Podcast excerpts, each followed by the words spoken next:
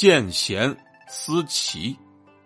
这个典故最早出自《论语·里仁》，讲的故事是：有一天呢，鲁国的大夫叔孙武就在朝廷之上对其他的大夫说：“大家都说孔子了不起，我看呢，子贡就比他的老师要强。”子服景伯在听说这个话之后呢，就转达给了子贡来听。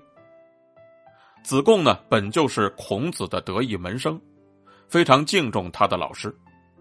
他听了之后呢，就不以为然的说：“叔孙五叔说这话是不对的，我怎么能够赶得上我的老师呢？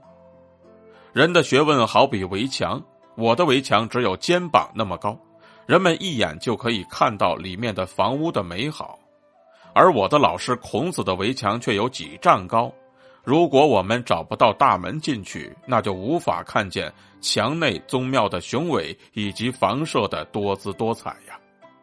然而，能够找着大门进去的人可能不会太多，所以叔孙武叔这么说也是自然的事情。后来呢，子贡听说叔孙武叔就毁谤自己的老师孔子，他心里就特别生气。就找到叔孙武叔呢，说道：“你这么做是没用的，孔子是毁谤不了的。别人的才德好比小山丘，还可以超过；老师却好比太阳和月亮一样，是没有办法超过的。有人纵想断绝与太阳、月亮的关系，可这对于太阳、月亮又有什么损害呢？只能够显示出他太自不量力罢了。”又有一次呢，有人对子贡说。你对老师孔子那么恭敬，难道他真的比你强吗？子贡呢就回答说：“君子说一句话呢，可以表现出他聪明，也可以说出一句话呢，表现出他不聪明。由此可见呢，说话一定得谨慎才行。我不能赶上我的老师，如同上天不能够通过梯子一级一级的爬上去一样。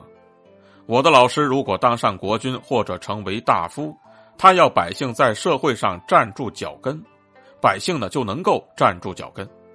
他如果引导百姓前进，百姓自然呢都能够跟着前进。他如果安抚百姓，百姓自然都会前来投奔。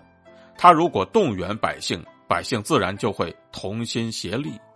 他老人家光如日月，别人又怎么能够赶得上呢？